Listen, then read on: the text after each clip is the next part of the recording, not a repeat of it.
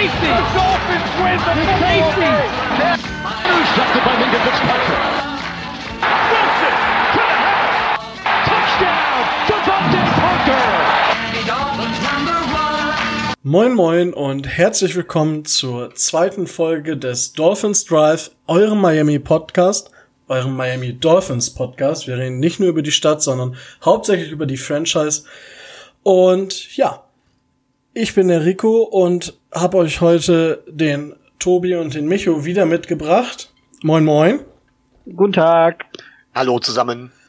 Und wir haben uns heute hier so eingefunden, um über die Dolphins und vor allem über unsere Special Teams zu sprechen.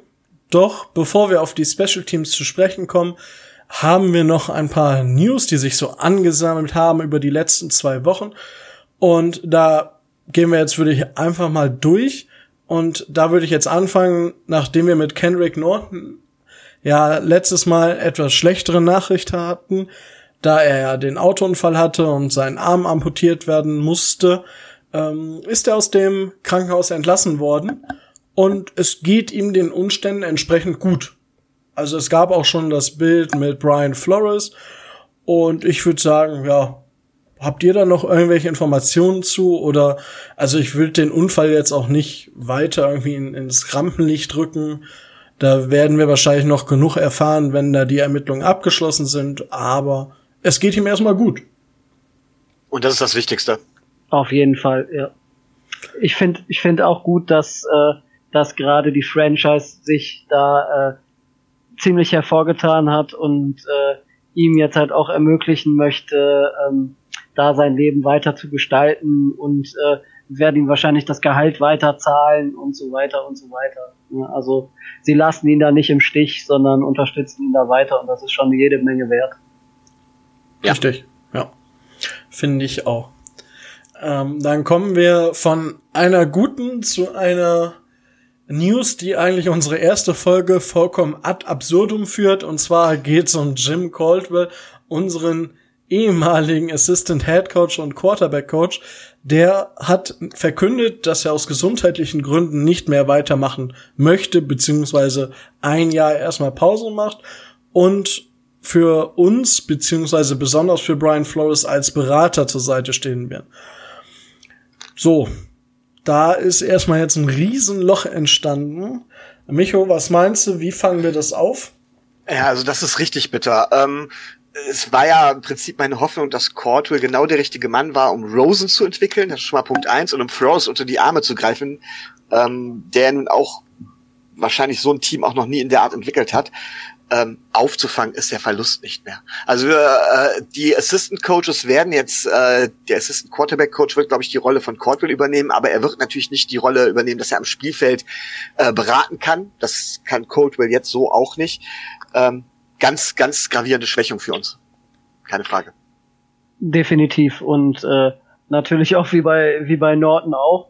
Man weiß jetzt nichts Genaues, aber ist natürlich auch wieder ein menschliches äh, Schicksal, was dahinter steht und äh, wo man sich dann echt äh, seine Sorgen und seine Gedanken machen muss. Ja, es sind ja halt gesundheitliche Gründe, aber was gesundheitlich, ähm, ich meine, das geht auch im Grunde genommen niemandem was an, das ist bitter. Genau, richtig. Ja ich möchte da jetzt auch nicht spekulieren. Also nee. Das, äh das, das finde ich aber auch positiv, muss ich sagen, dass jetzt sowohl bei Norton, außer die Sachen, die er selber gesagt hat in dem Interview oder so, er wurde ja auch im Krankenhaus von einem äh, Fernsehsender interviewt, kurz. Da finde ich gut, dass halt keine News nach außen dringen.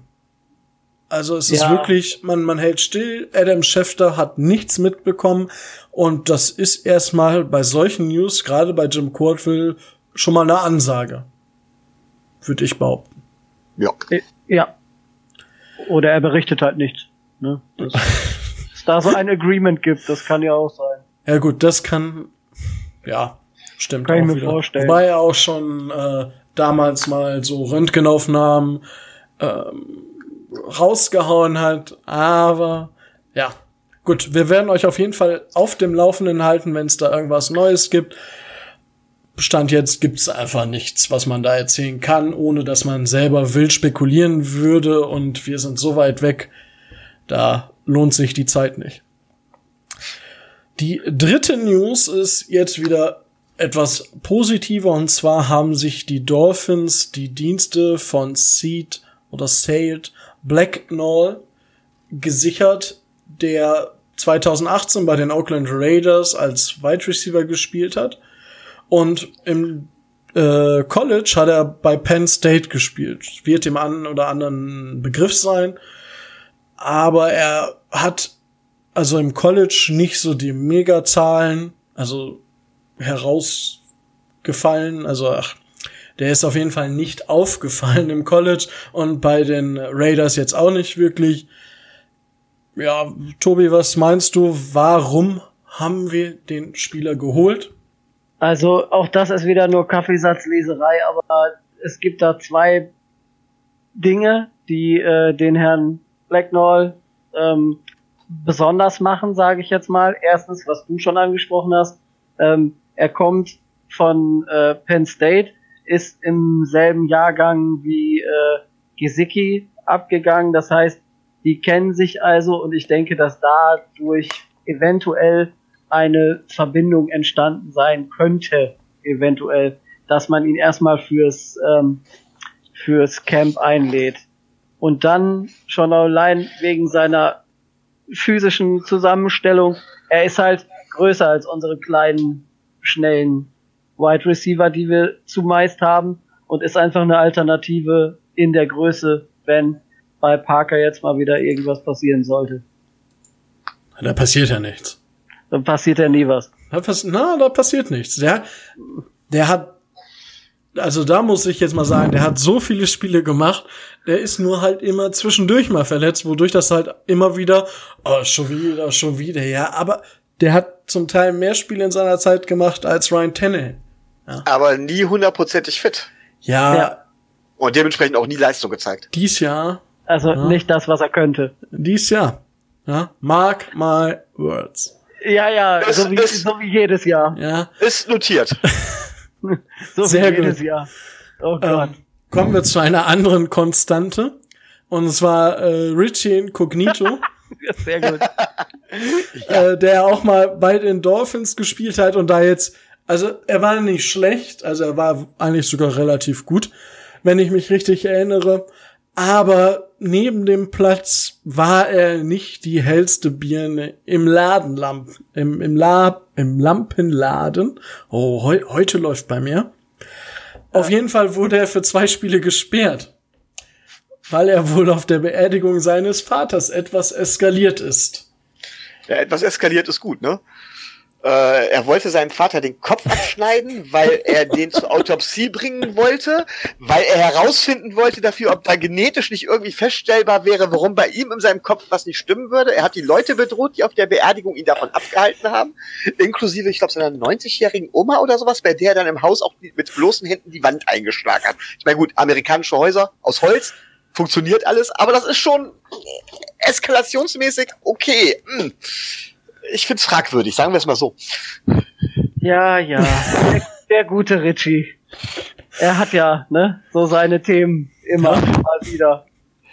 Ja. Mit, mit irgendwelchen äh, Hanteln nach mit, mit Trainierenden im Fitnessstudio schmeißen oder. Aber das muss man auch erstmal hinkriegen vor Kraft, ne? Das ist seine ja, ja, Trainingsmethode. Also, das waren jetzt nicht ein Kilo Gewicht oder sowas, das waren, glaube ich, schon, der durch die Gegend geschmissen hat. Ja, ja, es muss wohl gefährlich gewesen sein. Äh, ja. Hat er auch häufiger mal die Polizei zu Hause zu Besuch und äh, naja, er scheint tatsächlich ein leichtes Problem zu haben, was so Aggressionen und sowas angeht. Er hat ja jetzt zwei Spiele Zeit in Ruhe darüber nachzudenken. Ja, und wird sich auch ganz bestimmt ändern. Ja. Genau. Er hat auf jeden Fall auch äh, den richtigen Headcoach mit Chucky. Ja. Äh, ich glaube, das wird hervorragend. Das wird hervorragend. Aber ja, davon ja, erstmal. Ja, ja. Wir werden es ja beobachten können. Ich gehe davon aus. Und ja. kommen wir zu, von der einen Sperre zur nächsten Sperre und zwar Chris Henderson. Herndon. Herndon. Herndon, ja. Chris Herndon, der Titan der Jets, hat zu viele bunte Pillen geschluckt oder was auch immer er zu sich genommen hat. Auf jeden Fall hat er diese standardisierten vier Spiele Sperre weil er gegen die Auflagen der NFL, was League Substances angeht, verstoßen hat. Möchte da einer von euch noch etwas zu ausführen, ob das jetzt gut oder schlecht oder uns egal sein kann? Also ich sag da gerne was zu, denn äh, er ist ein Tight End, als Tight End war er okay, er ist ein guter Receiving Tight End, äh, er ist aber vor allen Dingen der einzige Tight End der New York Jets, den man als noch als okay bezeichnen könnte. Alles, was danach kommt, ist entweder absolut unbekannt, also eine absolute Wildcard, oder hat bereits erwiesen, dass es schlecht ist. Ähm, womit Adam Gaze äh, jetzt wieder vor dem Problem steht, dass er kein Tight End hat für sein äh, System. Gut, aber das kann für uns nur gut sein. Ja, ich freue mich auch. Also da hat, äh, hat er den Jets einen Bärendienst erwiesen. Ich meine, natürlich, Tight Ends sind bei Gaze eh immer so, so eine Sache, was in Miami da alles so an Tight Ends auf der Position rumgelaufen ist und entweder nicht oder schlecht oder gar nicht eingesetzt wurde. Das hat man ja die letzten Jahre verfolgen können. Aber gut, er scheint sie nicht zu brauchen. Von daher, es ist gut, dass es ist gut, dass Herndon aussetzt. Wobei das in Denver natürlich anders aussah bei ihm, ne? In Denver sah das anders aus, ja. Ich rede ja nur von Miami. Ja, ja, in Miami war es grausam. Ja. ja. gut, vielleicht hat er so als Head Coach gedacht, dass er dann noch mal was anderes machen muss. Aber auf jeden Fall für uns eher positiv, dass da einer weniger in den ersten vier Spielen zur Verfügung steht. Aber daran müssen wir uns ja eigentlich auch nicht messen, wenn wir jedes Spiel gewinnen. Dann kann uns der Titans der Jets auch egal sein. Das ist äh, richtig. Durchaus richtig. Ja. Auch das ist notiert, Rico. ja. Eine Bold Prediction nach der anderen. Mark my words. Ja. Das wird teuer. Das wird teuer. Ja, mein System steht und fällt mit Devonta Parker. Ist das Problem. Oha. Okay. Oh, jo. Ja, aber zu, äh, da fällt mir noch was so ein. Ich meine, wir haben ja noch andere physische Spieler. Wir haben Bryce Butler. Ja. Gut, der jetzt äh, bei uns gar nicht so schlecht performt hat. In Dallas war es wohl, war wohl Mr. Drop. Äh, wir haben mit Preston Williams einen Rookie, der undrafted gegangen ist, der ohne Pets jetzt schon für Furore gesorgt hat, der auch eher der physische Typ ist. Ja. Ähm, der hat halt Off-Field-Issues, äh, Off deswegen äh, ging er undrafted. Und das ist halt eben jetzt meine Kritik an Flores und meine Kritik, wenn man davon ausgeht, dass es nicht Flores alleine macht, an, äh, an Chris Greer, äh, ist einfach, wenn wir dieses, wir wissen, dass dieses Jahr ein Übergangsjahr ist. Das ist nicht zu verhindern. Wenn wir so Spieler wie Preston Williams haben, warum holen wir, und, und Bryce Butler, warum holen wir dann noch einen? Natürlich könnten wir jetzt sagen, gut, wir können, Blackler ist jetzt auch nicht äh, der Älteste, wir holen den noch dazu, aber dann könnte man jetzt auch Bryce Butler gehen lassen, oder? Na, fürs Camp. Also, ja. ich also, glaube, dass da nicht viel anderes hintersteckt als ein Camp Buddy. Gut. Ja, ich würde ich auch sagen. Würde ich auch sagen. Und wenn er also, bei uns explodiert, umso besser. Ja, das ist richtig. Das ich würde meine, mich nicht stören. Nö, gar nicht. Ich hätte riesig das Problem mit. Ja, du hättest das Problem, weil dann Devante Parker auf der Bank sitzt. Ja. ja, die spielen dann beide. Ja. Oh ja, ist richtig. Wunderbar. So, da haben wir die News soweit abgearbeitet. Es sei denn, ihr habt noch was? Das würde mich jetzt wundern. Nö. Im Moment nicht. Wunderbar. Ja, vielleicht kommt noch was rein. Man weiß es nicht. Ja, spontan. Aber dann gehen wir jetzt zu unserem heutigen Thema und zwar Special Teams. Und was sind überhaupt Special Teams? Special Teams sind besonders, ja, Special Teams. Oh. Und, ja, es sind besondere Menschen, die diesen Job ausführen. Und grundsätzlich unterscheidet man zwischen Punts, Kicks und Field Goal. Also Kicks ist der Kickoff. Und um euch das mal ein bisschen vorzustellen, beim Punt, dem man punt, wenn puntet, wenn man beim vierten Versuch quasi nicht mehr die Chance hat oder nicht das Risiko gehen will, nicht ein First Down zu erreichen und den Ball seinem Gegner zu überlassen. Und es ist quasi ein Spiel um die Feldposition. Der Kickoff nach jedem Touchdown oder zum Beginn des Spiels, um den Ball dem Gegner zu übergeben. Und dann hat man noch das Field Goal. bei dem man versuchen kann, den Ball zwischen die beiden Pfosten zu treten und drei Punkte für sein Team zu bekommen. Das würde ich jetzt so erstmal als grundsätzliche Information euch mit an die Hand geben. Oder habt ihr noch irgendwas, was ihr ergänzen möchtet in diesen Punkten jetzt? Äh, es geht natürlich dabei die ganzen Sachen gerade beim Punt und auch beim Kickoff natürlich auch um den Return. Das heißt, äh, auch die Return-Teams und die Blocking-Teams gehören zu den Special-Teams. Aber ich glaube, das ist eigentlich, jeder, der schon mal ein Footballspiel gesehen hat, hat das nach zwei Minuten begriffen. Ah, das sag das nicht. Ja. Naja, wer sich unsere Spiele letztes Jahr angeguckt hat, äh, der hat zumindest eine Ahnung davon, was Panten ist. Der, der sollte die Leute eigentlich auch kennen. Theoretisch, ja. Also jeder, der nachher die Spieler, die wir nennen, nicht kennt, der dürfte letzte Saison vielleicht auch verständlicherweise, muss man sagen, einige Spiele nicht geguckt haben. Ja. Das ist richtig, ja. So. Oder im, ja. oder im Falle von, von einigen Spielern dann jahrelang gepennt haben. Ja. Jahrzehntelang. Ja. Damals. Damals. Das wird äh, die Legende werden. Ja. So, aber da besondere Teams oder besondere Einheiten der Teams natürlich dann auch verschiedene Aufgaben haben, gibt's bei den Regeln auch extra Kapitel und die NFL hat letztes Jahr den Kickoff komplett in Anführungsstrichen revolutioniert. Man hat einige Regeln geändert, weil man gesagt hat, okay, es ist ein bisschen zu gefährlich und daher sagen wir jetzt, was wir ändern. Und da gab's auch ein super Video zu. Das habe ich euch in die Show Notes gepackt. Und ich möchte euch das einfach so mal eben kurz ins Gesicht gesagt haben. Es dürfen nur mehr fünf Spieler links und fünf Spieler rechts stehen, plus der Kicker in der Mitte. Früher konnte man dann noch sechs Spieler oder sieben Spieler auf eine Seite und den Rest auf die andere Seite stellen. Dann gibt's keinen laufenden Start mehr, das heißt, alle Spieler stehen auf der Linie des Balls, der gekickt wird. Vor dieser, vor dieser Regeländerung konnten die Spieler noch mit dem Kicker zusammen anlaufen und waren dementsprechend schon schneller beim Pass, äh, beim Kickempfänger, beim retournierenden Spieler. Und die Spieler haben genaue Plätze, wo sie zu stehen haben. Das heißt, zwei Spieler stehen ganz außen, außerhalb der Nummern, zwei Spieler zwischen den Nummern und den Hashmarks und ein Spieler auf jeder Seite dann immer innerhalb der Hashmarks. Und ja, das sind so die grundsätzlichen Regeländerungen. Es gibt dazu keine Wedge-Blocks mehr.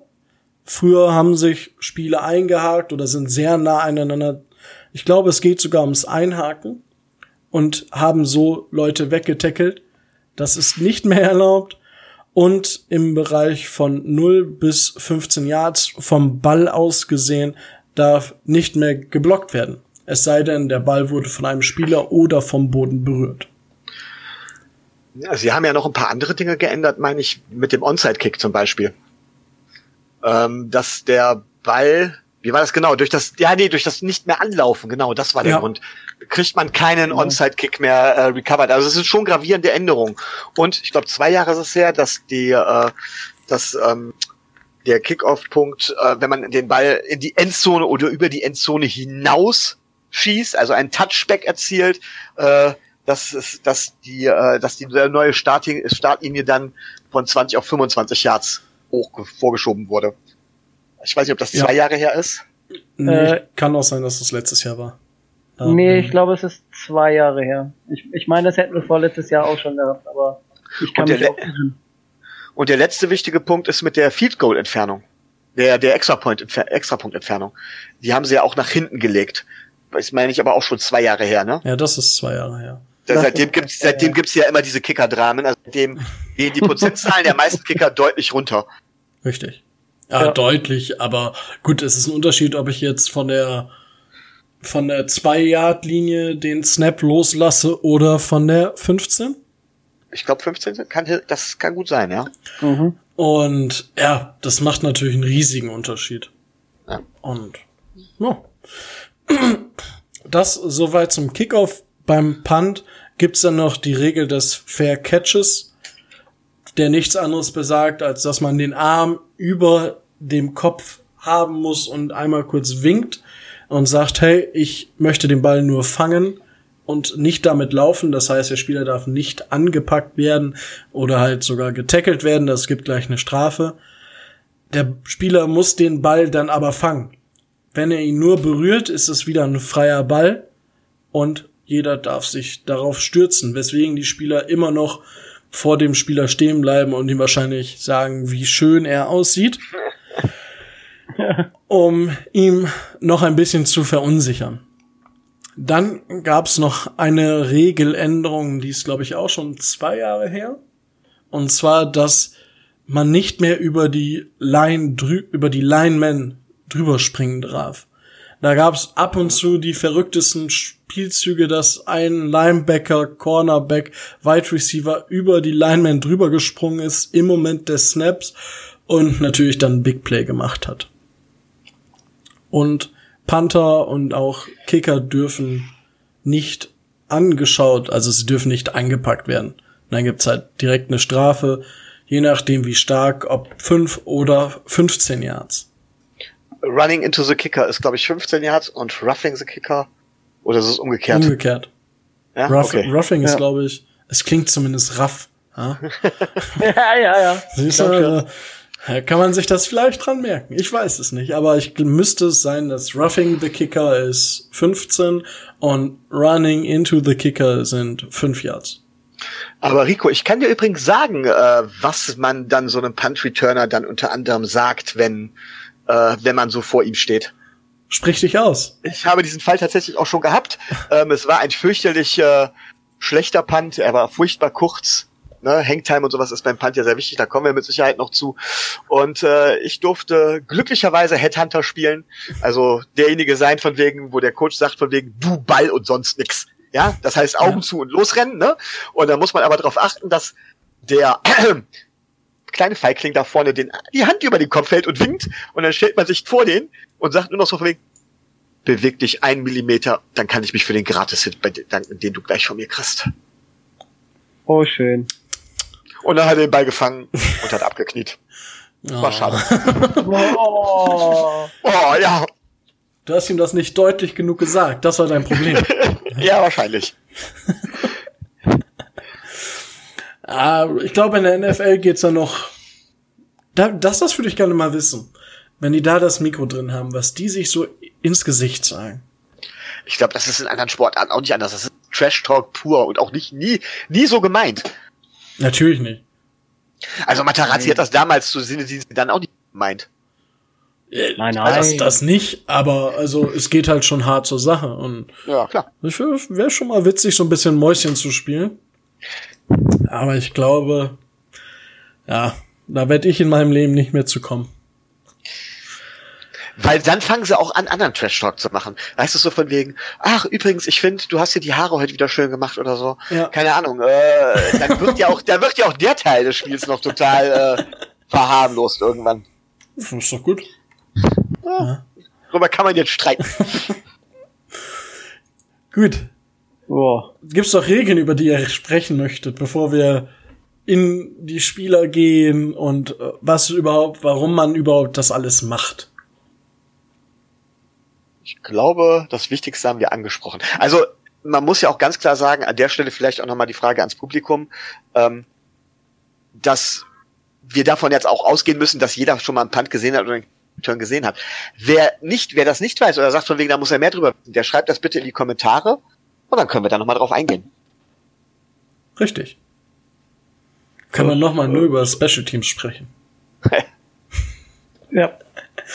Gut, aber ich habe das ja schon gesagt, besondere Mannschaftsteile brauchen besondere Menschen, die besondere Eigenschaften haben und darunter zählen die Kicker, Panther, Long Snapper und wie schon von Micho angesprochen, die Headhunter, die aber auch Gunner genannt werden zum Teil. Und warum braucht man das Ganze? Und es dreht sich nämlich beim Football nicht immer alles nur um die großen Namen, um die Todd Gurleys, um die Dan Marinos dieser Welt, sondern um die Menschen, die mit ihrem Fuß den Ball zwischen die Pfosten knallen. Weil, wenn man sich mal die meisten Punkte, die gemacht wurden von einzelnen Spielern in der NFL-Geschichte anschaut, dann stehen da Kicker. Und zwar eine ganze Menge Kicker. Der wohl in Anführungsstrichen sagen wir, berühmteste Adam Vinatieri, der auch noch spielt, ist mit 2600 Punkten momentan führend. Und um euch mal so ein Gefühl zu geben, was so andere Legenden an Punkt gemacht haben, es gibt genau einen Spieler unter den Top 50, der kein Kicker ist. Und das ist Jerry Rice mit 1256 erzielten Punkten in der NFL. Der hat nicht mal mehr die Hälfte der Punkte gemacht. Und Emmett Smith, dem ja auch der ein oder andere etwas sagen sollte, könnte, hat mit 1052 Punkten immerhin Nummer 53. Also Kicker sind wichtig, denn ohne Kicker verlierst du deine Spiele. Und das ist auch in der letzten Saison nicht anders gewesen. Da war Kaimi Fairbairn mit 150 Punkten von den Houston Texas der Führende und Todd Gurley an Nummer 5 mit 132 Punkten. So viel zu den Kickern. Bei den Panthern geht es darum, dass sie den Ball relativ gut nah an die Endzone der Gegner treten können. Und damit das Spiel der Feldposition gewonnen wird und die Defense einen einfachen Job hat, als wenn der Gegner jetzt an der eigenen 30 Yard anstatt an der eigenen 10 Yard Linie startet. Dann gibt's noch die Long Snapper. Langer Snap. Dazu sollte man jetzt schon mal ein Spiel gesehen haben, um das genau, um zu wissen, was das ist. Also, das sind die Spieler, die dem Holder oder dem Panther direkt den Ball zu snappen. Und Headhunter und Gunner sind die Spieler, die versuchen, den Return-Spieler zu Boden zu bringen. Ja, was möchtet ihr zu den einzelnen Positionen sagen? Zum Kicker.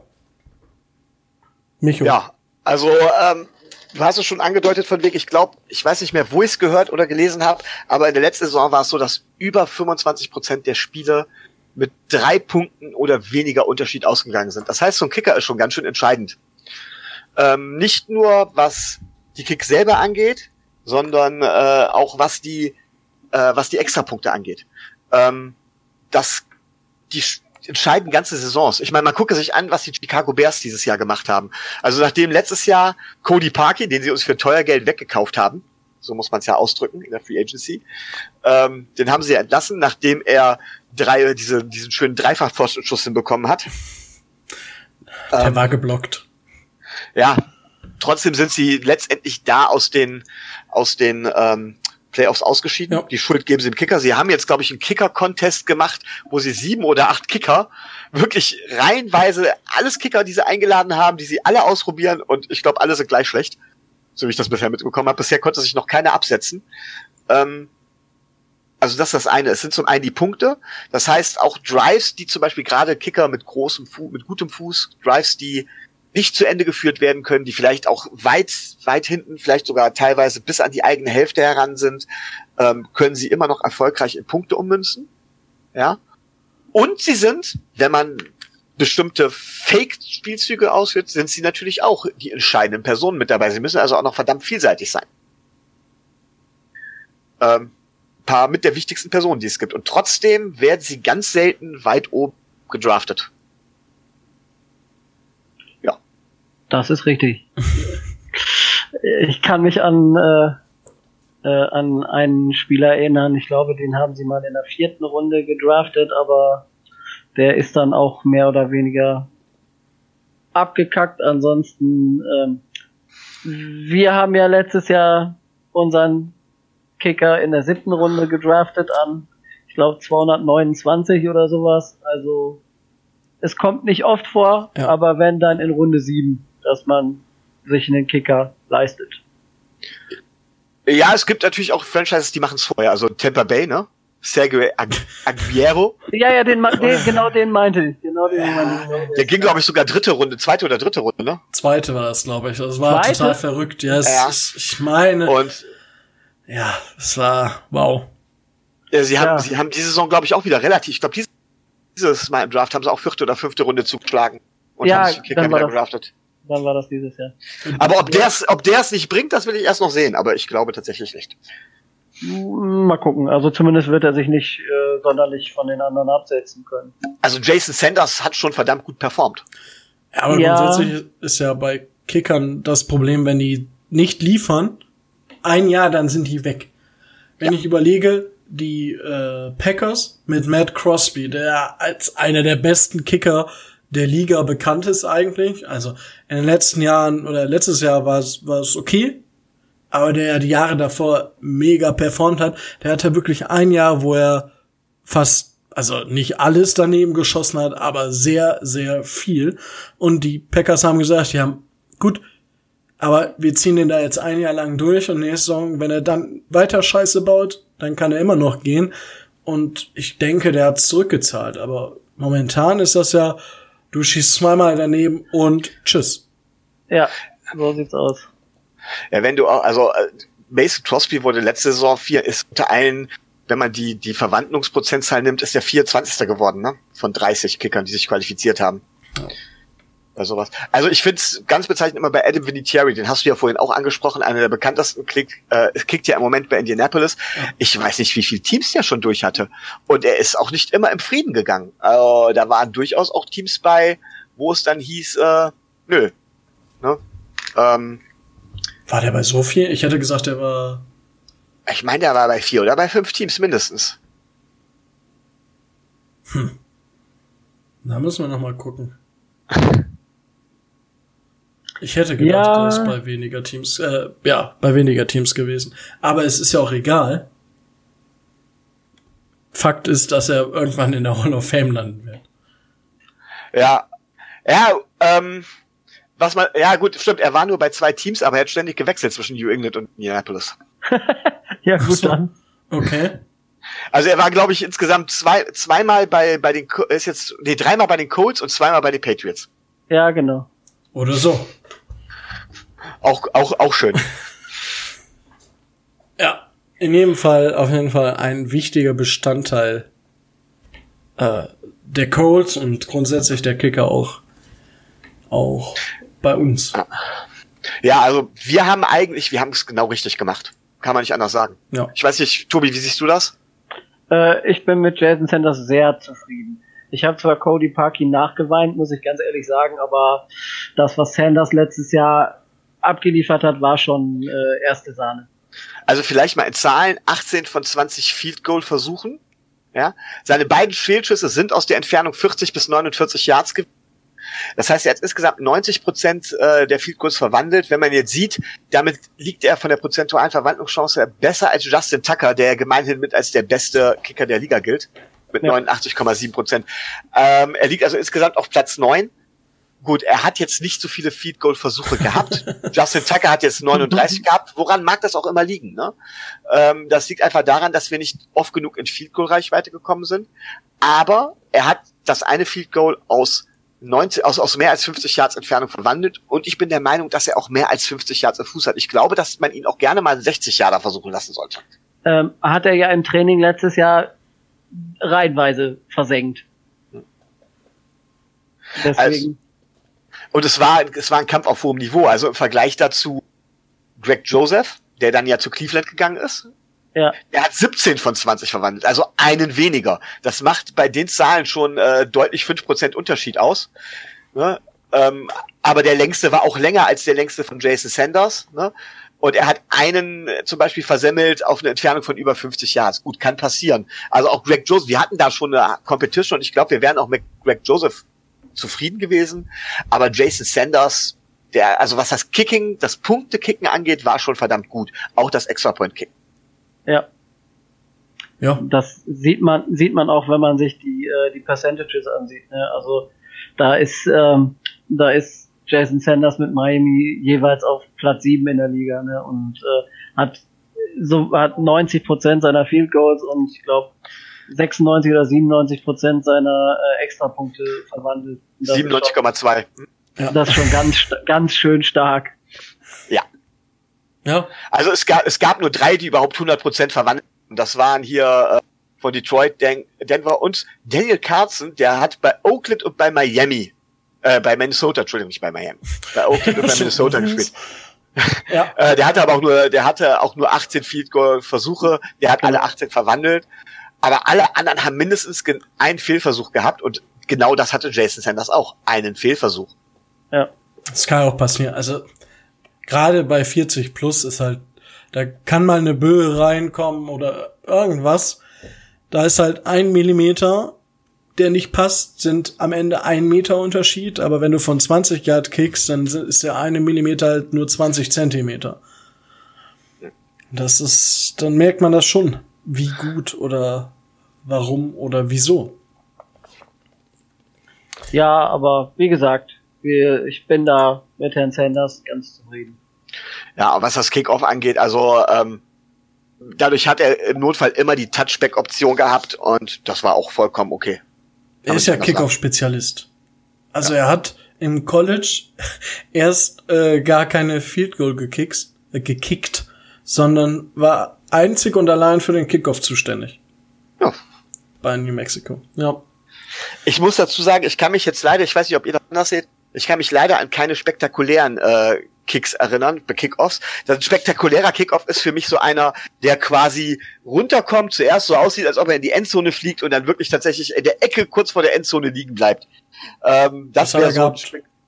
Ja, ich kann mich da gar nicht mehr dran erinnern, aber durchaus möglich. Ich, also ich hab, ja, Tobi. Ich meine, er hätte letztes Jahr, ähm, ich weiß nicht in welchem Spiel das war, ich meine, er hätte, er hätte einen, äh, einen Ankick mal hinten äh, auf der anderen Seite durch, äh, durch die Stangen gejagt meine, da könnte ich mich dran erinnern, dass er mal einmal so richtig einen rausgehauen hat.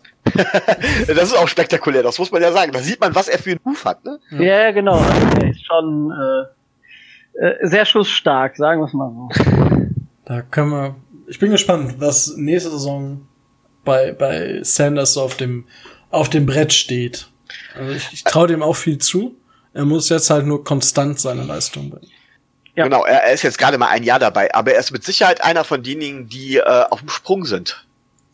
Definitiv, ja. Richtig. Und vor allem, wenn man sich das halt auch anguckt, die Extrapunkte sind auch irgendwo wichtig. Da hat er nur einen daneben gesetzt.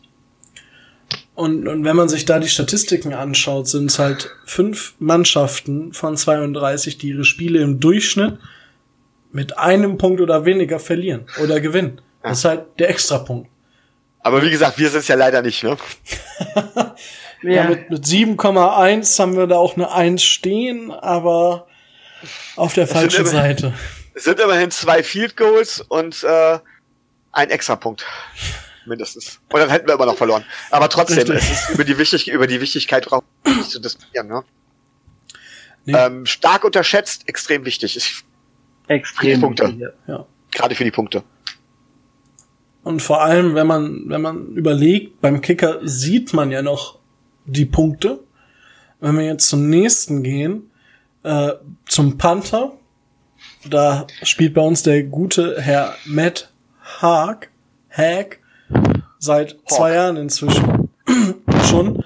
Und da waren also ich kann mich erinnern, bei, bei Jason Sanders war es auch so, oh nein, wir müssen Cody Parkey die Kohle zahlen und dann haben wir ihn in der siebten Runde gepickt. Ich weiß noch, wie manche Leute ausgerastet sind, warum wir in der siebten Runde keinen Quarterback gepickt haben. Ja. Weil da war ja noch alles auf dem Board, nur Baker Mayfield eben nicht. Und bei einem Panther finde ich das noch viel krasser, weil man sieht und man hat auch irgendwie keine, keine Punkte oder irgendwie eine messbare Punktstatistik, um zu sagen, ja, das ist ein guter Panther. Aber ja, bei uns, wie schon gesagt, Matt Hack undrafted 2070 und hat sich damals gegen den anderen Matt durchgesetzt, Matt Dower, der vorher bei uns war und geht jetzt in seine dritte Saison. Was ist eure Meinung dazu, Tobi? Äh, ja, im ersten Jahr habe ich habe ich auf ihn geschimpft bis zum geht nicht mehr.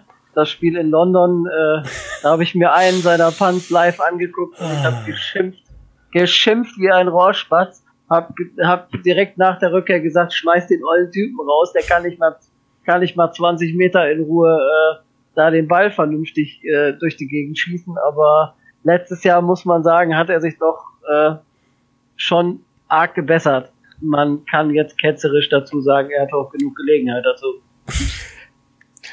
Würde ich auch so sehen. Also äh, mit 87 Punts hat er die zweitmeisten Punts der Liga getreten. Nur der Panther der Arizona Cardinals, die ja dann auch den First Overall Pick dieses Jahr hatten, äh, hat siebenmal öfters punten dürfen. Ansonsten sah es bei uns relativ schlecht aus. Ähm, ich muss auch sagen, nach der ersten Saison von Matt Hawk wird er übrigens, soweit ich weiß, ausgesprochen. Ja. Ähm, wollte ich tatsächlich in allen meinen Mock Drafts habe ich bin ich dann hingegangen und habe gesagt, der Kerl muss ersetzt werden. und ich wollte unbedingt Michael Dixon haben. Michael Dixon, Panther, letztendlich äh, in Seattle gelandet. Ähm, boah, weiß einer von euch zufällig, in welcher Uni, an welchem College er war? Nee, ja. aber er wurde, glaube ich, in der vierten Runde gedraftet, oder wie war das, ne? War, war, bei, war bei Texas, genau. Er wurde in der vierten Runde gedraftet. Ich hatte ihn in der fünften, sechsten bei den Mock Drafts immer zu mir. Aber wenn man sich von diesem Jahr die Statistiken anguckt, sowohl was äh, Total Yards angeht, als auch was äh, äh, was Average Yards, Punt Yards angeht oder Netto Return, Netto Yards angeht per Punt, da ist Matt Hawk jedes Mal besser. Auch Inside 20, was, was ja eine wichtige äh, eine wichtige Statistik ist. Auch da ist Matt Hawk jedenfalls wesentlich besser als Michael Dixon. Äh, Michael Dixon wird generell als der Panther schlechthin im Moment in der Liga gesehen. Ganz ehrlich, wenn ich mir die Statistiken von Matt Hawk angucke, stehen wir da nicht schlechter. Ja, gut, aber das kommt grundsätzlich daher, weil er eben in der vierten Runde gepickt wurde und alle darauf total steil gegangen sind. Das war da, das war jetzt das Jahr, wo Seattle den Spieler mit nur einer Hand gedraftet hat. Mir fällt sein Name Shaquille Griffin. Ja. ja. Und dann haben die in der vierten Runde den Panther und da sind ja alle drauf ausgerastet. Komplett. Aber, also er ist kein schlechter. Wenn man sich die Videos von ihm, die er so nebenbei macht, anschaut, ist das auch schon sehr beeindruckend. Aber, wie ich schon gesagt habe, diese Zahlen, die dahinter stehen, die lassen sich unheimlich schwer für den normalen Durchschnittszuschauer wie ich zum Beispiel, ich, ich, ich weiß, okay, das war jetzt ein guter Pun, weil der ist innerhalb der 10 Yards oder innerhalb der 20 Yards gelandet und konnte nicht zurückgetragen werden. Aber für mehr ist dann auch schwierig. Tobi, möchtest du dazu was sagen, bevor ich meinen Monolog beginne? Äh, ja, also was, was halt immer, was halt immer gut ist, was, was Micho eben schon angesprochen hat, ist halt, dass die Dinger möglichst nah an der äh, gegnerischen Endzone runterkommen und nicht in die Endzone springen. Dafür sind dann aber auch andere verantwortlich. Und dass eben der Average relativ vernünftig ist, also dass man in der Lage ist, so ein Ding auch gut und gerne mal über 50, äh, über 50 Yards wegzupanten, dass man auch wirklich dann notfalls Luft hat, um den Gegner seine, seine, seinen Drive in der gegnerischen Hälfte erst starten zu lassen und nicht schon dann in der eigenen, was dann relativ einfach machen würde, eben um diese Field-Position zu gewinnen. Und da sehe ich äh, bei äh, unserem Kicker noch Entwicklungspotenzial. Also sie sind mir manchmal etwas zu kurz. Oh.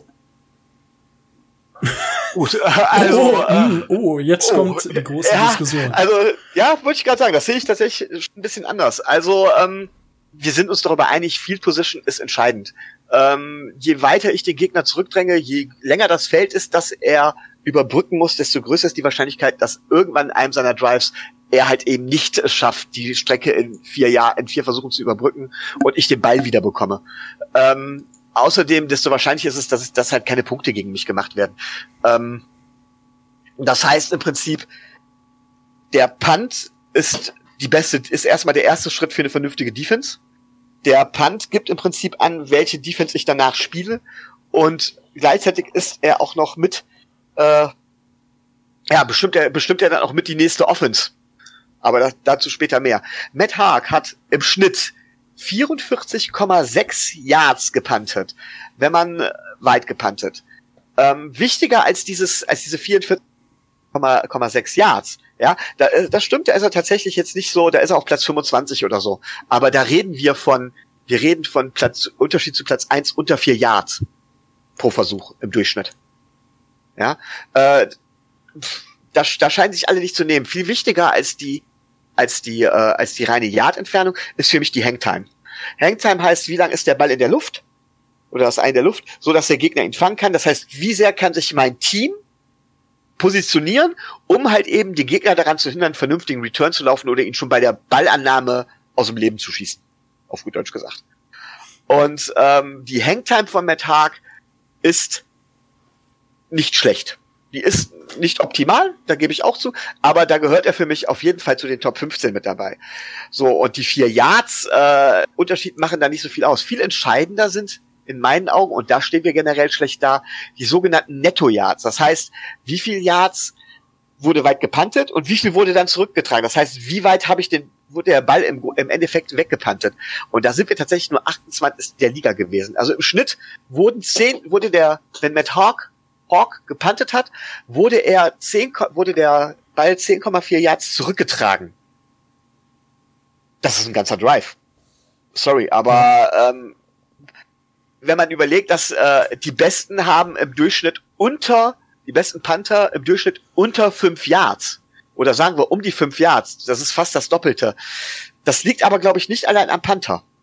Ne? Weil wenn ich mir wiederum die Zahlen angucke, wie oft er dann in die, in die gegnerische Red Zone, also in die, innerhalb der gegnerischen 20 Yard Line, nah an die Endzone pantet, ähm, das war immerhin auch 35 Mal, also knapp unter der Hälfte. Äh, da sind viele deutlich schlechter. Deutlich schlechter. Aber als Panther ist man natürlich auch immer abhängig vom Rest des Teams. Ich gebe Tobi recht, wenn ich sagen kann, von wegen, es läuft beim Punting noch nicht alles optimal. Ich gebe Tobi aber Unrecht, wenn ich, wenn er sagt, von wegen, es liegt an Matt Hawk. So, jetzt darfst du was dazu sagen, Tobi.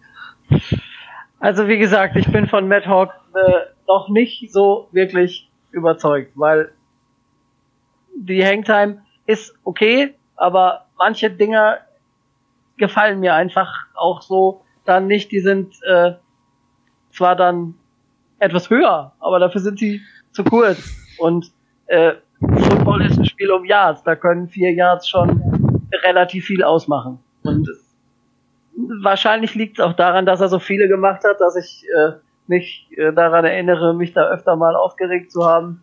Hoffen wir mal, dass das besser wird. Da muss man sich nicht so oft aufregen.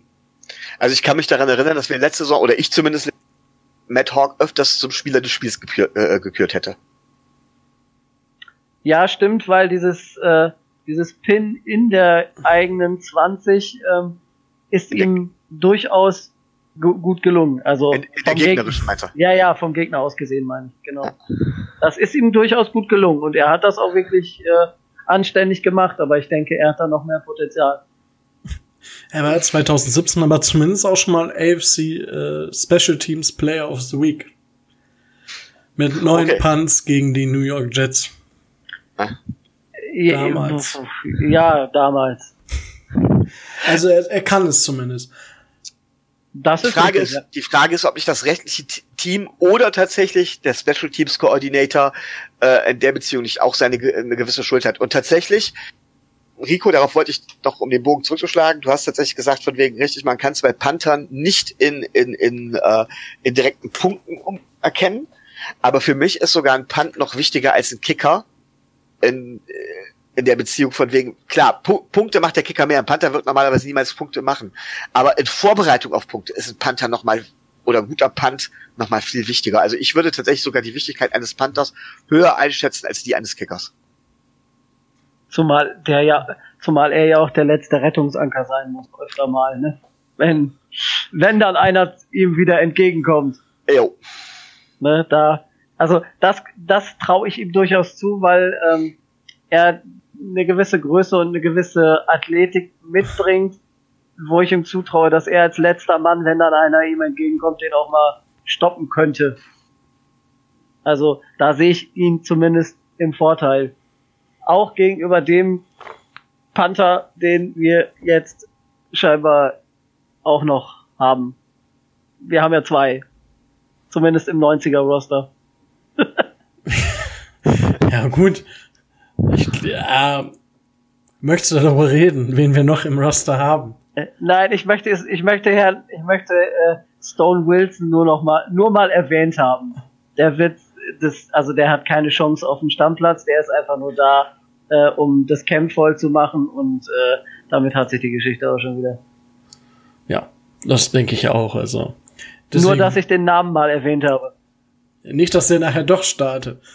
Dann äh, stehe ich hier blöd da.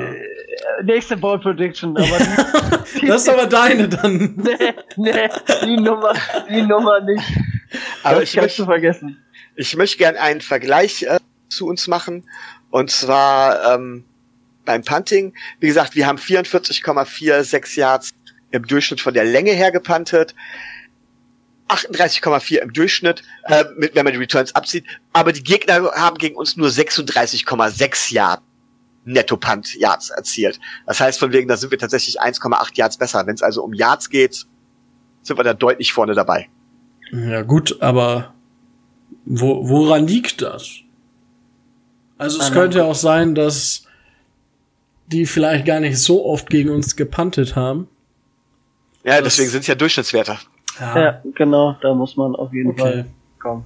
Okay, ja, okay. Und woran das, woran das liegt, dass äh, die Special Teams bei Miami so einigermaßen gut sind, da müssen wir ja nicht lange drüber reden. Das liegt an äh, dem Spieler, zu dem wir jetzt kommen, um mal oh. hier eine Überleitung hinzupacken. Oh. hinzubauen. Und zwar geht's um den Spieler, der bei uns die meisten Bälle zurückträgt, wenn es um Kickoffs und um Punts geht. Und das ist Jakeem Grant. Jakeem Grant ist damals 2016 äh, in der sechsten Runde von uns gepickt worden, hat bei Texas Tech ebenfalls Wide Receiver und Kick Returner gespielt und hat in der letzten Saison den fünf besten Schnitt bei Kick Returns mit 29,7 Yards und bei Punt Returns sogar den viertbesten Schnitt mit 16,3. Und zudem hat er einen Kickoff Touch, äh, Kickoff Return Touchdown und einen Punt Return Touchdown, wenn ich mich richtig erinnere. Ja, das ist richtig. Und liegt damit weiß nicht, ob er der einzige Spieler ist, aber er ist zumindest einer von fünf bei Kickoff Returns und einer von sieben beim Touch, äh, beim Punt Return, die, denen das gelungen ist. Und wenn man sich an unser erstes Saisonspiel letzte Saison erinnert, wo wir die Tennessee Titans zu Gast hatten, da gab es zwei von denen am Ende der Saison fünf Kickoff Touchdown Returns. Ja, da ist immer was los. Aber. Das ist richtig. Tobi, was möchtest du denn über Jakeem Grant erzählen? Jakeem Grant ist, war ja nun mal leider ähm, im letzten Jahr dann verletzt. Deswegen ist es aus meiner Sicht auch bei einem Touchdown äh, Punt und einem Touchdown Kick, Kick Return geblieben. Aber der Mann ist einfach super agil, super schnell, hat, äh, hat ein gutes Auge, sieht die Lücken und ähm, bei dem brennt immer wenn der Gegner ähm, Miami die Chance gibt, dass Jakeem Grant den Ball zurücktragen kann. Ja, also man muss sagen, leider mit der Verletzung, er nicht so weit oben, wie er sein müsste, denn ich glaube, um sich zu qualifizieren, muss man zum Beispiel beim Kickoff-Return ähm, in mindestens, ich glaube, mindestens zwölf Spielen ein Kickoff-Return zurückgetragen haben in zwölf Spielen. Er hat 18, zurück, 18 zurückgetragen, ähm, aber nicht, nicht in zwölf Spielen. Von daher gilt er, wird er in offiziellen Listen nicht so weit oben geführt. Aber diese 29,72 Yards sind natürlich phänomenal, ne? Ähm, man kann davon ja. ausgehen, dass demnächst jeder Special Teamer gucken wird, nicht in die Richtung von Joaquin Grant zu kicken. Das ist das äh, Risiko, ja. In welche Richtung kickt er dann? Letztes Jahr hatten wir dann noch äh, Kenyon Drake, war unser Nummer zwei Punt Return, aber auch nicht gerade schlecht mit über mit ein und über 21 Yards im Schnitt, die er den Ball zurückgetragen hat. Ja, und ähm, man kann davon ausgehen, dass es dann äh, in diesem Jahr vielleicht neben Jakeem Grant und Kenyon Drake dann noch äh, ein Kellen Belage sein wird. Und ähm, der ist ja auch nicht gerade langsam, wie er äh, bei seinem normalen Run-Touchdown gezeigt hat. Also da hat er ja seine Geschwindigkeit durchaus unter Beweis gestellt. Also was das angeht, müssen wir uns, glaube ich, keine Sorgen machen. Und er hat letzte Saison auch schon zweimal gemacht. Ja, genau. Ich möchte vielleicht noch hervorheben, was Jakeem Grant beim Kickoff-Return geschafft hat. Es ist auch keine Option, den Ball einfach wegzuschießen. Denn es war ein, es war, es war, es war ein 102 Yards Return. Also ja. aus der eigenen Endzone heraus hat er ihn bis in die gegnerische Endzone getragen. Chapeau kann ich da nur sagen. Ja. War ein Und schöner Spielzug. auf jeden ja. Fall, ja. auf jeden Fall. Wobei ich glaube, gerade bei Special Teams ist es halt so, ähm, ich sag meine Erfahrung. Natürlich kannst du vorher viel sagen, wer, wer in welche Richtung geblockt werden soll, wo der Returner langlaufen soll und so weiter. Aber spätestens nach den ersten zehn Yards fängt an, der Instinkt zu übernehmen. Ich glaube, da ist dann nichts mehr geplant. Okay. Das wäre meine nächste Frage gewesen, ob es gewisse Blockschemen gibt oder ob man sagt, wir blocken jetzt alles in eine Richtung oder in die andere Richtung. Äh, ja, mit Sicherheit gibt es das. Also, was heißt mit Sicherheit? Ja, tut es. Ähm, und die sind zum Teil sehr, sehr, sehr, sehr genau, sehr explizit und tatsächlich viel variantenreicher, als man eigentlich denkt, weil es ja davon abhängt, in welche Richtung wird gekickt, welcher Spieler läuft wo lang. Äh, man hat da weniger eine Man-Coverage, ein Man-Cover als vielmehr ein Zonen-Cover. Ähm, ist also viel, viel variantenreicher. Aber nochmal, ich glaube, dadurch, dass äh, der Punt-Return, genau wie der Kickoff-Return, relativ lange von der Spielzeit her laufen, alles, was äh, länger als sieben, acht Sekunden ist, ist nicht mehr wirklich planbar. Und bei einer Hangtime von, ich sag jetzt mal vier bis fünf Sekunden, kann man dann kann man schon sehen, da bleibt nicht mehr viel Zeit übrig. Das ist richtig. Ja, aber ich, ich, ich denke, ich denke schon, dass zumindest die ungefähre Richtung, ähm, wo es denn dann lang gehen soll, schon ähm, trainiert werden kann und dass dann einfach nur das Sehen der diversen äh, variabel ist. Ne? Also der entscheidet sich ja nicht, sich nicht nach fünf Metern äh, spontan, ach komm, um, ach komm, ich gehe jetzt mal rechts lang oder links. Ne? Also er läuft ja schon dann in eine geplante Richtung. Und der Rest ist dann halt wie bei jedem guten Running Back auch die Lücken sehen. Ja, gut, ja. Wunderbar. Gut, also dann haben wir jetzt über unseren Kicker gesprochen, über unseren Panther, über einen von oder den herausstechenden Return-Spieler. Micho, du wolltest noch über Walt Akins sprechen. Walt Akins, ja. unser Viertrunden-Pick aus 2014, hat äh, in Illinois gespielt, Safety ein Jahr, musste dann die Uni wechseln, weil er seinem weil er seinem Zimmerkollegen Sachen geklaut hatte, wurde deswegen suspendiert und hat dann an der Liber Liberty University in der Big South Conference gespielt, nicht so namenhaft, und wurde trotzdem in der vierten Runde als Safety gepickt. Also Walt Akins äh, hat ein Problem. Er ist ein als Safety, wenn er auf dem Platz stehen würde, würde ich tatsächlich sagen, unterer NFL-Durchschnitt. Er hat tatsächlich das Problem, dass äh, Safeties in der NFL gerade im Moment, wir erleben eine Safety-Hochzeit. Also ich würde fast sagen, dass fast jedes Safety hat. Ähm, natürlich auch die Dolphins, die eigentlich sogar drei hervorragende Safeties haben. Mit Jones, McDonald und natürlich Mika Fitzpatrick. Ähm, das heißt, er kommt dort, er ist die erste Option, die man reinschmeißt. Obwohl er vielleicht gar nicht der beste Safety wäre, der nach den von mir genannten kommt, sondern ähm, es liegt darin, dass man ihm hält, weil er so herausragend Special Teams spielt. Er hat also, also tatsächlich als Safety ist, dafür, ist er dafür prädestiniert. Er vereint Speed mit einer gewissen Physis. Aber was er hat, ähm, er hat einen herausragenden Blick dafür, was ein Returner bzw. ein Return-Team gerade vorhat. Und äh, kann diese Pläne relativ früh zunichte machen. Okay. Das heißt, welche Position übernimmt er bei den Special Teams? In der Regel übernimmt er die Position des Gunners oder beziehungsweise des, des äh, äh, Headhunters. Das heißt von wegen, er guckt, dass er ja den äh, den Ballträger erwischt. Du Ball und sonst nichts. Gerne gespielt die Position, gebe ich dazu. Weil es für den Safety auch nicht gereicht hat. Ähm, ich war kein Safety, nein. ja, also liegt es nur eigentlich nur daran, dass er ein absolut guter Headhunter ist, weswegen er immer noch bei uns im Kader steht. Äh, nein, definitiv nicht. Äh, die wichtigste Rolle von Walt Aikens findet, und da sind wir uns, denke ich mal, eilig, findet nicht auf dem Platz statt, sondern neben dem Platz. Also der Mann ist äh, Gold wert für jeden Lockerroom und alles, was man so aus den Social Media Kanälen und äh, aus dem Trainingscamp und vom Pro Bowl und was der Teufel was mitkriegt. Der Mann scheint also eine Spaßkanone und äh, ein äh, fröhlicher Mensch bis zum geht nicht mehr zu sein und äh, scheint sich wirklich da sehr verdient zu machen, was das angeht. Und er ist echt äh, für das Teamklima anscheinend äh, immens wichtig.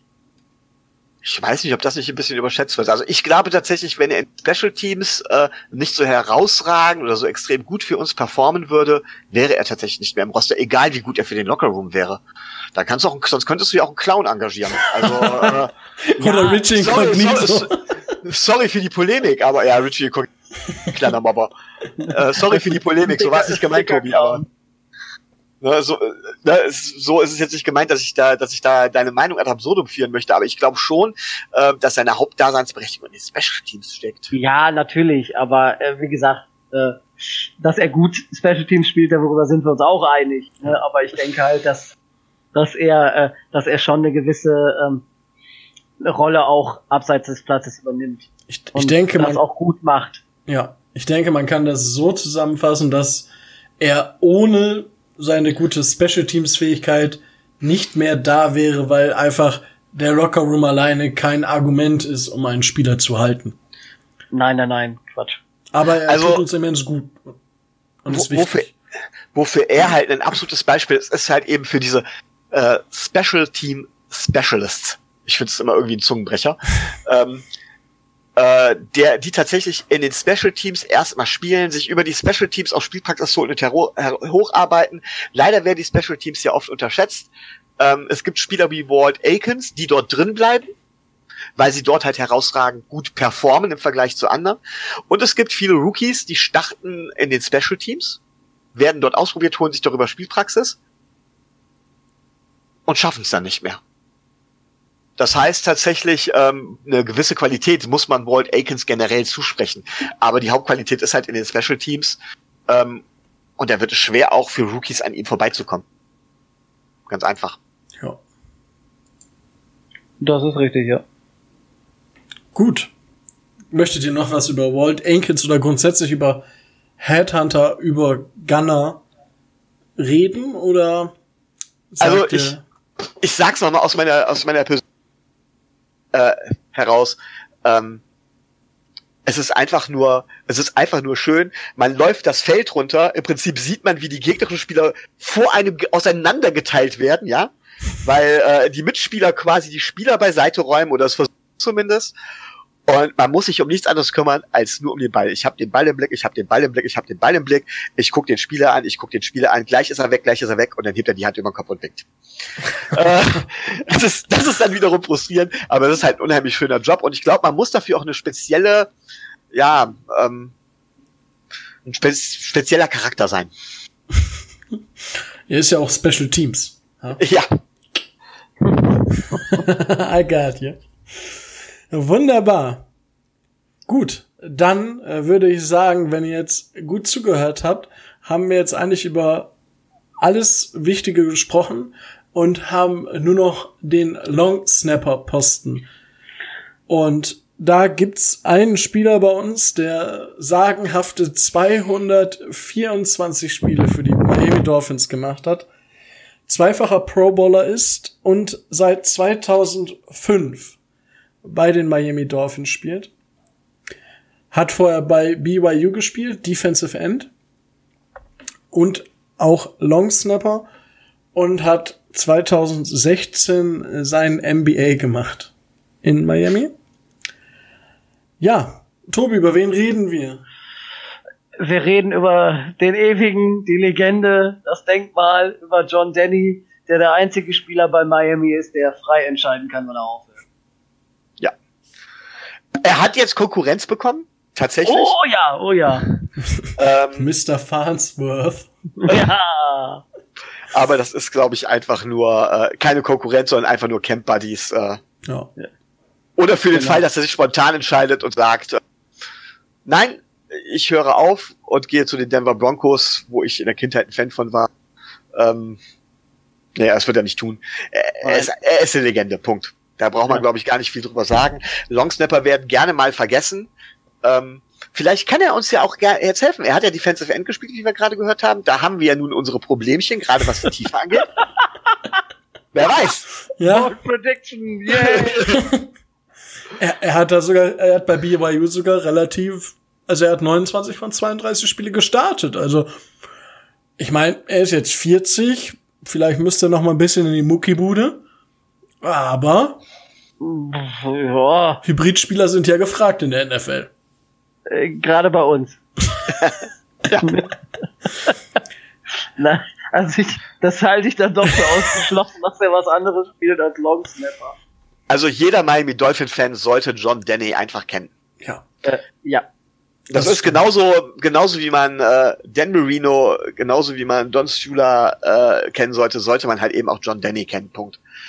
Er ist derjenige, der im Moment die meisten aufeinanderfolgende Spiele in der NFL überhaupt jemals gespielt hat, meine ich. Ja, Das kann das sein. ist, das ist Ja. richtig, ja.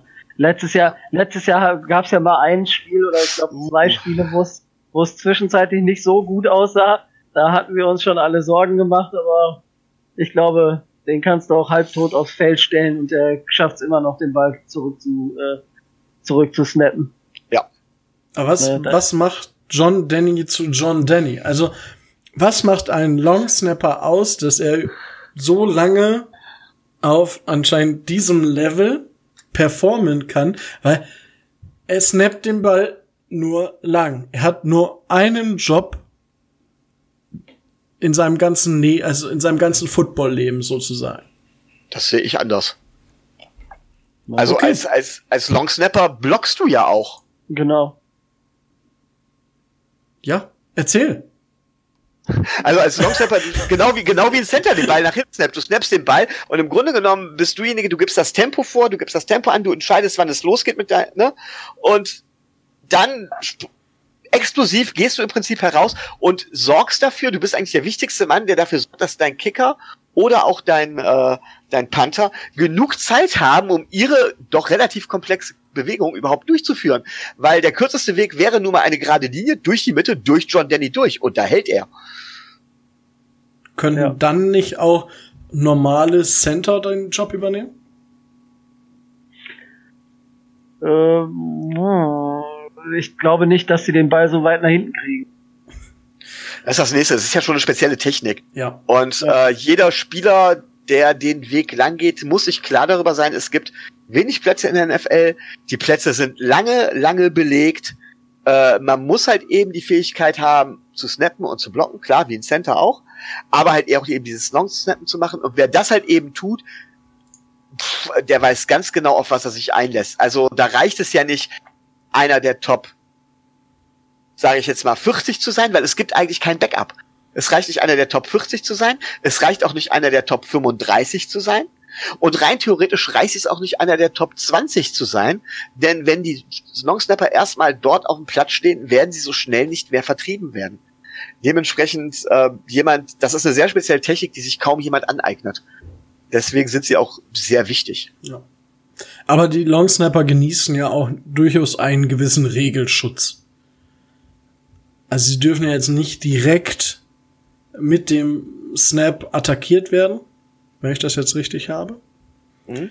Ähm, Von, also sie werden schon dadurch, dass diese Bewegung eben so auch länger dauert als jetzt ein normaler Snap und man beide Hände dafür benutzt, haben sie durchaus da noch einen gewissen Schutz, um nicht gleich über den Haufen gefahren zu werden.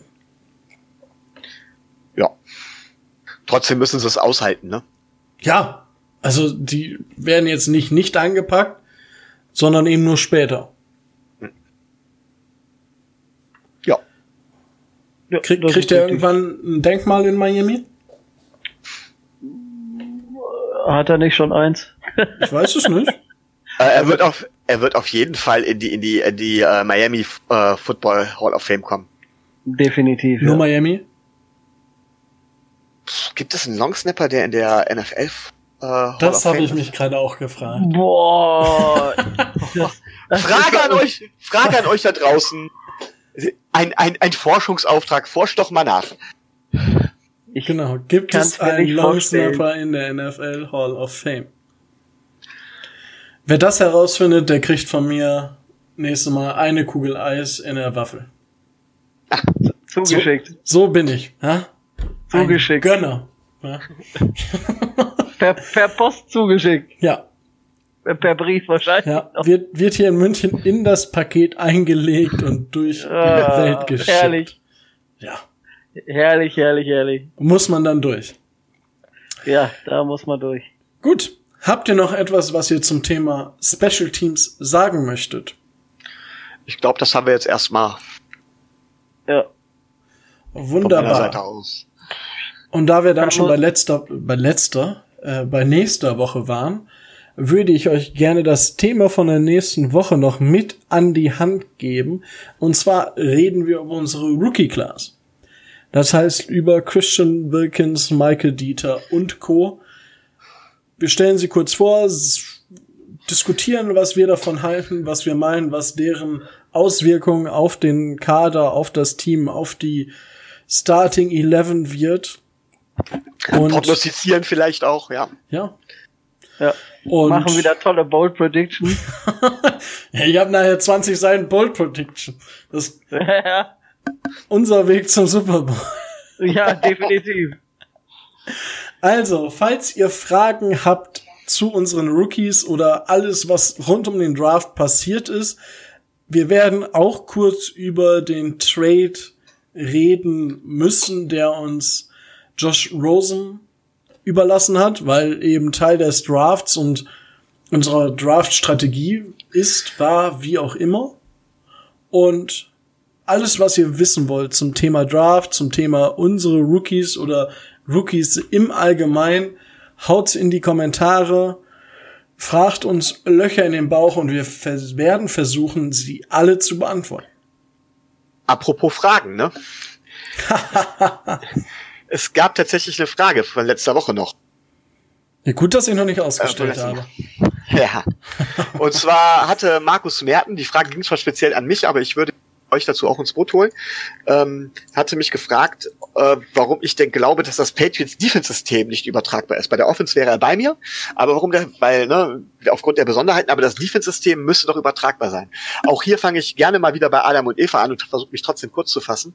Das System der Patriots basiert auf ja, auf den verschiedensten Dingen. Zum, Beispiel, zum einen auf sogenannten Stunts, das heißt von wegen, äh, die Defense-Liner attackieren ein anderes Gap, eine andere Lücke, als sie anzeigen. Sogenannte Loops, das heißt, Defense-Liner bewegen sich nach dem Snap sogar um eigene Defense-Liner drumherum, um eine andere, um ein anderes Gap zu attackieren. Ähm, aus dann, was ich relativ wichtig für wichtig halte, sie äh, haben halt in der Secondary eine Man-Coverage, wobei sie einen sehr interessanten Ansatz verfolgen. Stefan Gilmore, der klare Nummer 1 Cornerback, wird nicht auf den Nummer 1 Receiver angesetzt, sondern nimmt den Nummer 2 Receiver in Man-Coverage. Und der Nummer 1 Receiver wird von zwei anderen Defensive Backs ähm, gecovert, so dass gedoppelt, so dass im Prinzip äh, man versucht so diese Matchups auszugleichen, beziehungsweise Matchups zu verhindern. Und das letzte Wichtige ist im Grunde genommen, dass die äh, Spieler immer nur anblocken und tatsächlich teilweise, wenn sie von O-Liner geblockt werden, sich vom Block sofort wieder lösen und sich in Coverage fallen lassen, sodass die O-Liner quasi beschäftigungslos herumstehen. Die Patriots sind bei weitem nicht das einzige Team, das auf diese Art und Weise vorgeht. Die Chargers machen das zum Teil so. Die ganz, ganz, äh, ganz massiv die Ravens, die auch ganz massiv mit solchen arbeiten. Und Markus Merten hatte das ja gefragt. Ja, ich glaube tatsächlich, dass das Defense-System umsetzbar ist, wenn man die passenden Spieler dazu hat. Äh, die Patriots sichten Spieler tatsächlich speziell nach diesem System und das über Jahre hinaus und verändern das System auch immer so, dass es dann auf die Spieler gerade passt. Das war aber ein Prozess, der mehrere Jahre gedauert hat. Und ich glaube einfach, äh, dass wir uns da am Anfang noch befinden, richtig? dass es durchaus möglich ist und ich würde es auch begrüßen, zumindest Elemente dieser Defense mit zu übernehmen, aber dass man das nicht von jetzt auf gleich komplett umsetzen soll, wenn man denn die Stärken seiner Spieler nutzen will. Was sagt ihr dazu? Tobi. Dem ist, glaube ich, nicht mehr viel hinzuzufügen und das sehe ich äh, ähnlich.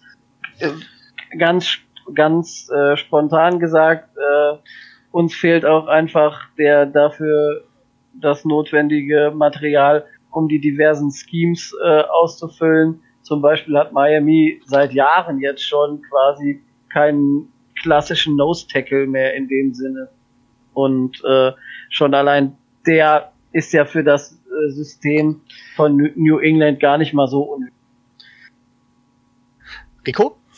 Also ich glaube schon, dass sich es sich kopieren lässt. Also gerade wenn du jetzt nicht auf ein, wenn du jetzt nicht ein System hast, was auf einen Spieler oder auf den Schultern eines Spielers besonders lastet, wie es halt die Offense zum Beispiel bei New England ist, weil du einfach die, die Fähigkeit, einen kühlen Kopf zu bewahren von einem Tom Brady, die kriegst du jetzt nicht eins zu eins umgesetzt.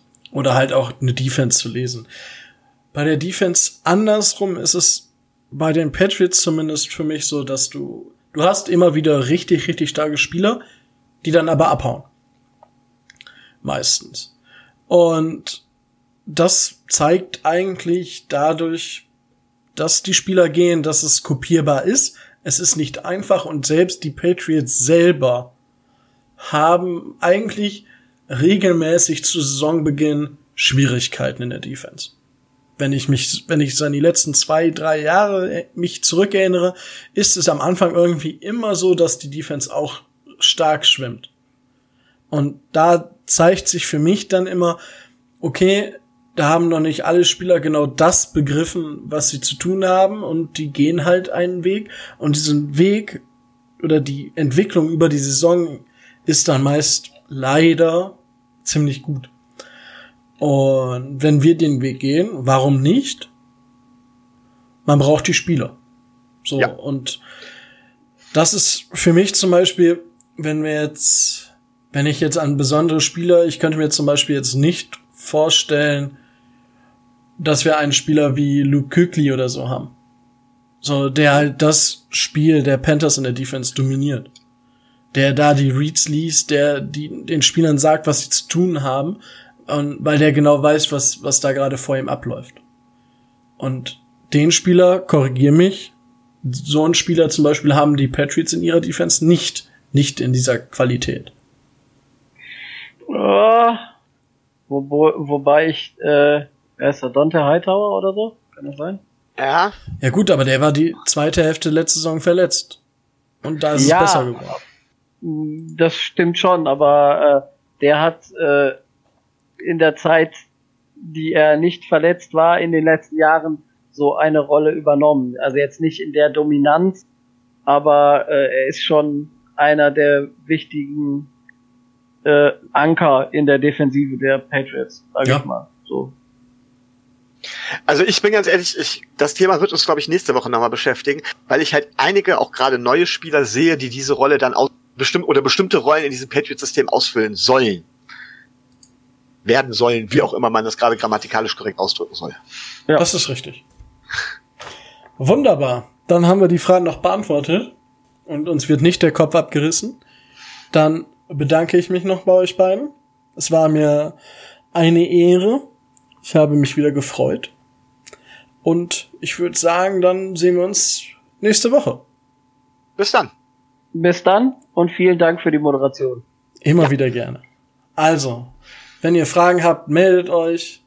Abonniert den Podcast, wenn ihr wöchentlich was auf die Ohren haben wollt. Auf Spotify, auf dieser, überall, wo ihr wollt. Die Sachen findet ihr in den Show Notes. Habt einen schönen Abend, schönen Tag. Ciao, ciao und bis dancen.